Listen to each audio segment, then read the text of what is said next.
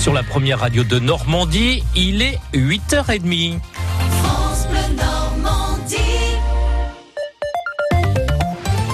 Votre journal avec Didier Charpin.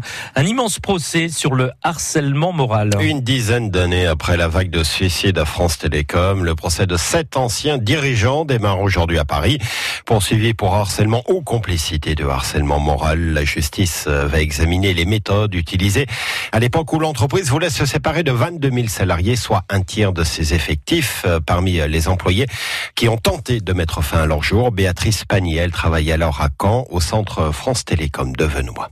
On était amené à faire des ventes forcées. Je vais vous prendre un exemple tout bête. Vous aviez un courrier d'une réclamation d'une mamie qui se retrouvait avec un abonnement Wanadoo à l'époque, alors qu'elle n'avait pas d'ordinateur chez elle. Et nous, après, service réclamation, on était là pour récupérer. Donc, si vous voulez, quand vous passez 8 heures par jour au téléphone à être insulté, traité de tous les noms, à un moment donné, il y a le corps qui dit stop. J'étais arrêtée depuis le mois de décembre 2010, tout le week-end de Pâques, quand j'ai vu que je reprenais le travail sans avoir eu un mail, un coup de fil, quoi que ce soit. J'ai remis à des collègues un courrier à Stéphane Richard, au directeur de plateau, et au CHSCT. Puis bon, bah là, j'ai fait le grand coup de couteau dans le bras. Le sang a giclé partout et j'étais prête à me faire un coup de couteau dans le ventre pour en finir. Et il va falloir que les choses changent. Déjà que le burn-out soit reconnu comme maladie professionnelle. Vous vous rendez compte, ça fait huit ans que je ne peux pas guérir, que je suis la tête dans les sables mouvants qui ressort de temps en temps prendre des respirations. C'est pas une vie. Et donc, moi, ce que j'attends du procès, c'est qu'il y ait donc réparation et des excuses de l'ex-PDG d'Orange. Si je fais un peu tout ça, c'est pour rendre hommage à mes collègues décédés, parce que je pense qu'ils le méritent. Et puis que, comment peut-on en arriver là?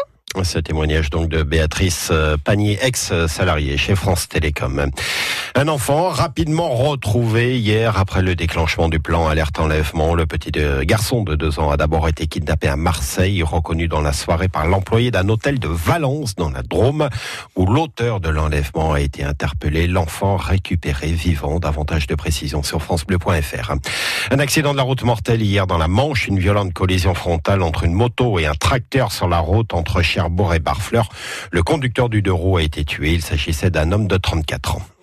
Le gouvernement entre en piste pour rebooster la campagne des européennes. Avec plusieurs ministres et Édouard Philippe réunis dans un même meeting ce soir. Ce sera à 19h, centre des congrès à Caen.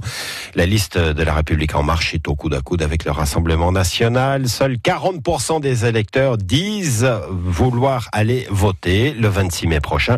L'Europe, c'est pourtant notre quotidien, estimé il y a quelques minutes notre invité France Bleu, Stéphanie Yon-Courtin, maire de Saint-Comté et 13e sur la liste de la République en marche. En football, les défaites hier de Dijon et Monaco, résultat favorable donc pour le Stade Malherbe, toujours barragiste à 3 points du 17e et désormais avec 2 points d'avance sur le premier relégable. Dans un mois, jour pour jour, la Normandie célébrera le 75e anniversaire du débarquement. Et une visite aujourd'hui, Geneviève Dariussec, secrétaire d'État auprès euh, du ministre des Armées. Elle est en déplacement en Normandie. L'occasion peut-être de faire des annonces sur le déroulé des cérémonies, sachant que le programme est encore très flou à un mois de l'événement. Ce qui n'empêche pas certaines initiatives personnelles. Par exemple, cet appel à témoigner que nous relayons ce matin, appel lancé par une jeune journaliste euh, canaise. Elle cherche des Normands né le 6 juin 1944, pour apporter un autre regard sur cette journée qui a marqué l'histoire. C'est notre plus de l'info, il est signé Philippe Thomas.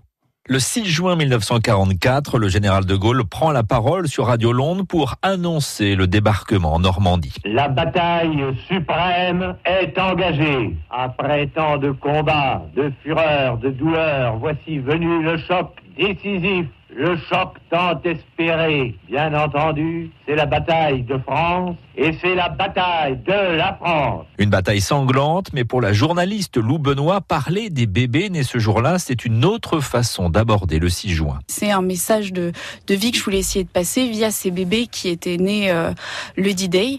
On parle toujours beaucoup des morts, ce qui est évident puisque ça a été une perte euh, innombrable euh, ce jour-là. Mais alors voilà, pourquoi pas essayer de raconter un récit qui a été aussi épique pour beaucoup de ces bébés. Lou Benoît a commencé à recueillir ses premiers témoignages avec des récits parfois étonnants. On va voir euh, une personne qui est née euh, dans les, dans les sous-sols d'une boulangerie, euh, une autre qui est née dans une ferme, qui a été accouchée par sa grand-mère alors que son papa était allé chercher de l'aide. Il n'a pas pu aller chercher de l'aide parce qu'il s'est fait arrêter par les Allemands. Il a pu revenir. Voilà, des bébés qui sortent des décombres à Saint-Lô. Enfin, un bébé.